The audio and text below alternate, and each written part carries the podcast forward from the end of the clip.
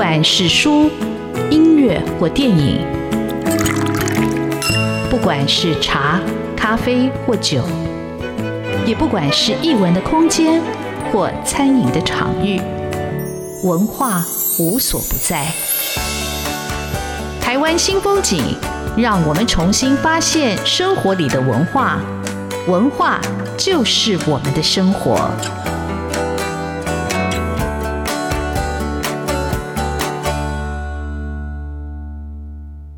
台湾新风景，今天很高兴邀请到我一直很想跟他好好聊的趋势教育基金会的执行长、董事长 Jenny 来聊他这一路成立基金会的过程。基金会在两千年成立到现在已经二十三年了，真的是非常不容易。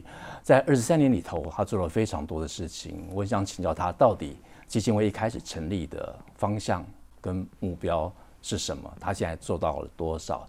但是大家所不知道的是，Jenny 在一九八八年跟她的先生跟她的妹妹在自家的车库创立了一家公司，这家公司叫趋势科技，现在是全球最重要的云端的一个守护者，保护我们的企业跟个人的资料。那这家公司在一九九八年在日本上市，你一定没有想到，三个台湾青年在美国创业。在日本上市到现在，已经全球有六十五个国家，有七千多个员工在为大家做网络治安的维护。好，这个趋势科技。那我跟 Jenny 姐是在白先勇老师的很多次场合啊、认识。那我一直很好奇，到底一个台大中文系毕业的高材生，怎么会去做一个跟文学院完全不同的一个事业，而且做得这么好？更令人惊奇的是，在他从文学院转到资讯工程，他居然又开创出一个新的事业。而这个新的事业之后，他又创造了基金会，回到文化本身的领域，来给我们更多的听众朋友更好的文学艺术的饗宴。今天很高兴邀请到 Jenny 上我们的节目，跟听众朋友分享这一段不可思议的人生旅程，我们欢迎 Jenny。Jenny 好，子峰好，大家好，我是陈怡珍，很高兴啊，终于能够来上我们的帅哥廖志峰的节目啊，而且是来到中央广播电台，我很久很久没有来了。好，你上次来是什么时候？那个时候我也忘了，不过那个时候是高慧宇哦，是呃，他。担任台长的时候，哦、是是他来访问我的。好，但是我们这次的访问跟他不一样，因为那个时候他访问你是比较创业的部分，嗯、科技的部分嘛？还是创业的部分？对耶，好像讲的都比较是科技啊、管理啊那一部分。是因为那刚好不是我的专长，所以 我想今天一定要请你讲。但是真的很奇怪，通常一个文学院的学生，其实 Jenny 也短暂做过编辑，通常。哦，一个中文系的可能要去当作家啦，当编辑啦，或者当老师。嗯，可是跑去念资讯工程，然后又开创一个网络公司，这是一个怎么样的一个过程跟转变？听说是因为爱情。这个是讲的浪漫好听一点嘛？其实哦，如果讲的俗一点呢，就叫做嫁鸡随鸡哈，嫁狗随狗。但我很尊重我先生张明正，所以我都会说我是嫁龙随龙。人家是龙凤呈祥，但这个过程就是我，我想这个念的完全是不同的领域，所以你在学习上是没有障碍，还是你发现像我们这样一个好学生，念文的可以，念理工的也可以，没有问题。天啊，那个障碍其实是蛮高的哈，因为除了知识上的障碍以外，还有心理上的障碍。那我从小就是非常喜欢文学，然后也觉得我就是要当作家，所以我考上台大本来是图书管理系啊，那个是最接近资讯管理的文学院的系，那也是当时候呢最容易出国的一个系。但是我在大二的时候就立志就转到台大中文系去，所以一路以来从来没有改变我的志向，就说我要读文学，我要做跟文学有关的事情。那没有想到呢，在大四的时候就碰到了一条龙。那这条龙呢，学的是电脑资讯，然后他要去美国留学，那他要继续攻读到博士。那我当时候是中文系毕业嘛，那我去美国到底要学什么好呢？再去学中文好像有点怪哦。然后我也不是那么喜欢做研究，我其实想的是创作。创作。所以呢，那我就跟着转读了资讯系啊，就跟他一起在 Pennsylvania 的 Lehigh University 就开始修电脑资讯。可是那时候我就发现一件事啊，就是说，其实我们文学院的学生啊，你可能也一样，常常会给自己设限。就是说，哎呀，我就是数学不好嘛，我就理工不好，我就爱爱文学，我只要读文学，是啊，对不对？文数哲就好，是不是很多人 很容易就毕业了？对，也可以找到工作。联考管他数学呢，我国文好，我就是呃英文国文就给他补上去五科抵六科就可以了。对呀，对呀，然后我们就非常不屑于去学数学等等。但是等我到了美国，然后在 Lehigh University 的时候，就很惊讶的发现说，哎。我学那个呃抽象代数啊，或者是理哲学这些，好像也没有那么困难吧？当然，可能我们台湾的数学教育还是比美国严格一点哦，所以可能大家都比较好，就不知不觉有了一种信心。所以其实我在读的时候就发现，这是两个截然不同的世界啊。就是文学呢。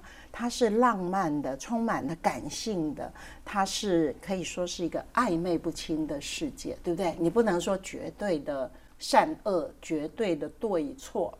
但是理工这边写城市啊，这些是一个那么清明的世界，就一是一，二是二，一加二就等于三，这个城市很清楚，而且世界很清楚，都有规则，他会照你写的去执行你的指令。对。对所以呢，我也发现那个世界蛮有意思的，而且两个合起来的话哦，好像自己本身比较平衡一点。是。所以你说我在跨入的时候，一来是有这个兴奋，就我发现了另外一个清明的世界，可是也有很大的困难，就是说你要撇开你的主观的感觉，你要进入一个比较客观的世界。所以呢，当我后来在创业，必须。真正进入资讯业的时候，其实我真的是必须全力以赴，那就必须把文学作品通通都放到一边去，努力的攻读各种有关资讯科技方面的报纸啊、书啊，甚至自己要去写程式啊，要跟那些很理性的工程师们交谈啊，不能动之以情，而要说之以理，所以这是。很困难的，所以就等于全力以赴，然后把文学先放一边。那我记得有一个深夜啊，我突然醒来的时候，发现自己泪流满面。那就是我怎么了？原来是我发现我放在我的枕头旁边的书，竟然是一本《Network World》这样子的网络世界这样子的杂志。那我就想说，以前我放在床头的书是《红楼梦》啊 或者是张爱玲的小说、白先勇的小说，我怎么了？陈怡贞到哪里去了？所以真的是有这种矛盾挣扎很多了。好，我们再请 Jenny 休息一下，我再补充一下。我刚听 Jenny 在分享的时候，我突然想到之前来上我们节目的一个来宾，作家平路。平路是台大心理系的，但是有一天他就开始写起了小说。今天来的来宾叫陈怡贞，他本来是台大中文系的高材生，他忽然就把文学放在一边，他写起了网络的城市，然后跟世界用零跟一做沟通。但是大家所不知道的，陈怡贞，她其实在大学的时候写了一篇小说投稿《皇冠》杂志，我很好奇那篇小说到底在写什么，她为什么后来没有继续？那小说到底带给她什么样的？启示！天哪，你怎么会把我的陈年旧事都挖出来？主持人是要做功课的。你真的很认真。其实那个是呃，我那时候就一心向往嘛，所以就真的写了一篇小说，写的是有关于爱情破灭的小说啊。我也忘了是什么主题了。总之呢，我就投稿了，然后就没有想到被《皇冠》杂志不知道几个月以后，我我都已经忘记我投稿这件事，就突然被登出来了。那我自己看了以后，你知道吗？我想起了一首诗，就是雅璇的。如歌的行板，哦，是里面有一句话，他说什么什么之必要，什么什么之必要嘛。其中一句话就是说，知道自己不是海明威的起码认识之必要，是不是？是。哎呀，我看了我自己写的小说，说我知道了，我有这个起码的认识，我绝对不会是一个很好的作家。我的人生阅历太狭窄。然后太有限哈，所以写出来的东西就是很单薄啦。是，所以从此我就好像有点作家梦醒，觉得我应该多充实一点自己的生活。所以我是应该恭喜各位听众或者朋友，Jenny 终于可以开始写小说了，在经历过这么多丰富的一个创业的一个故事之后，但是你为什么会在两千年创立？这个趋势教育基金会，离你创立这公司也不过十二年。这十二年，你很快的又把自己的一个生活的或者生命的中心拉回到你最爱的、你其实从来没有忘记的文学或者文化这条道路上。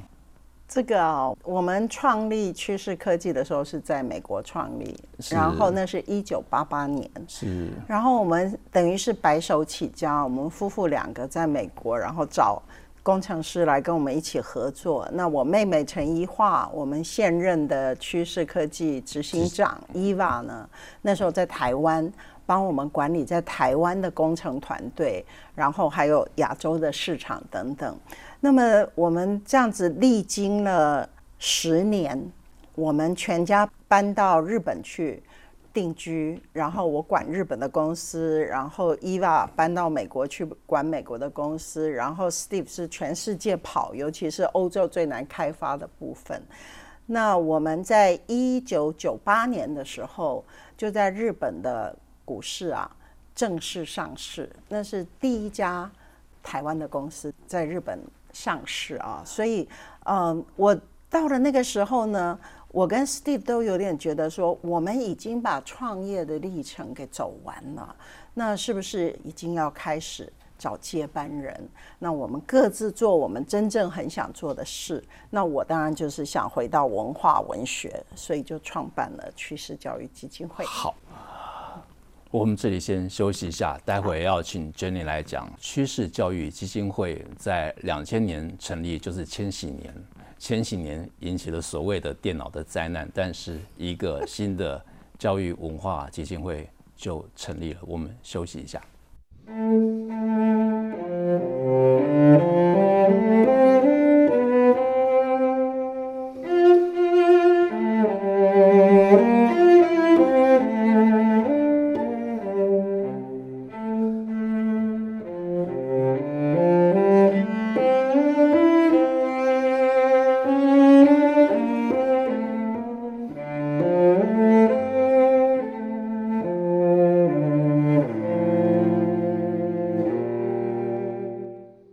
湾新风景，今天很高兴邀请到我一直很想跟他好好聊的趋势教育基金会的执行长、董事长 Jenny。刚才我们讲到两千年，我们终于从一九八八年进入到两千年。两千年发生什么事？西元两千年有千禧虫，那时候所有在工作的电脑的，或者即便跟电脑资讯没有关系的职务，也会因为这个千禧虫引起了一阵大乱。不过有人回到了文学跟文化的本行，就是 Jenny 陈怡贞。呃，到底二十多年来的趋势教育基金会做了哪些事情？那他的基金会成立，他想要带给大家的，或者他所策划的活动的重点跟主轴。又是什么？我们让 Jenny 自己来跟所有的朋友来分享。二十多年来，真是不容易，累积了非常多的重要的文化的资产跟记录。二十多年哦，真的发生了很多事哦，所以我只能简短的讲。但我首先对，因为我们节目只有半小时。我了解。然后呢，我两千年成立的时候呢，其实是希望借助我们趋势科技的一些资源，然后能够对偏乡提供一些资讯教育。然后同时，因为我自己的文学背景，我很希望科技人。也能够具有这样的涵养，因为我觉得呢，有三个 C 很重要。那第一个就是说，我们在科技界一定要能够随时与时并进，要 change，好，要有随时改变的心理。那第二个呢，就 communication 很重要，就是你一定要跟大家多做沟通。那第三个呢，就是 creative，就是创造力。那工程师呢，他们其实都在不停地创造，迎接改变。所以我觉得我们。在台湾的整个科技界呢，是不是也可以引入文化的滋养？因为其实有文学文化的灌溉啊，开启他们感性的这一边的世界，对他们理性那边的创造力是很有帮助的。所以最初开始呢，其实是在提供一些呃趋势科技的工程师们呢，跟着我去偏乡。教这些偏乡的小孩子写程式，然后帮他们提供一些网络设备等等，然后同时呢，把外面的大师们，比如啊蒋勋老师啊、白先勇老师啊、黄春明老师啊等等呢，把这些文化人请到我们趋势科技里面做演讲。那有时候呢，更盛大的对外做公开免费的演讲啊，就是希望能够做到说文学与科技的一个。交流哈，那后来我们在国家图书馆，因为呃，它有一个非常好的场地，在 B One 的一个演讲厅，有差不多四百五十个座位，然后有一个讲台，设备很好，然后有是阶梯式的座位啊。那我那时候呢，帮白先勇老师办第一个，我们有一个向大师致敬的系列的时候，第一位致敬的就是白先勇老师。那我们本来要在他的三楼国际会议厅，可是太多他的粉丝了，所以我们就移到 B One 这个其实当时很少被人利用到的。对，他五百个座位，一般不太会利用，所以那个座位，五百个座位，说真的，你办一场活动、一场演讲要填满五百个，并不容易。不过白先老师没有这个问题，他没有这个问题，只怕座位还不够这样子哈。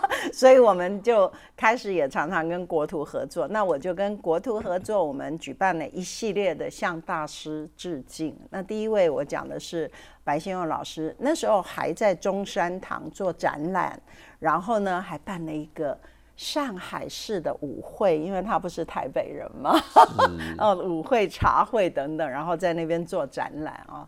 然后接着呢就有向陈映真老师致敬，那时候也是在中山堂。那第三位呢是向。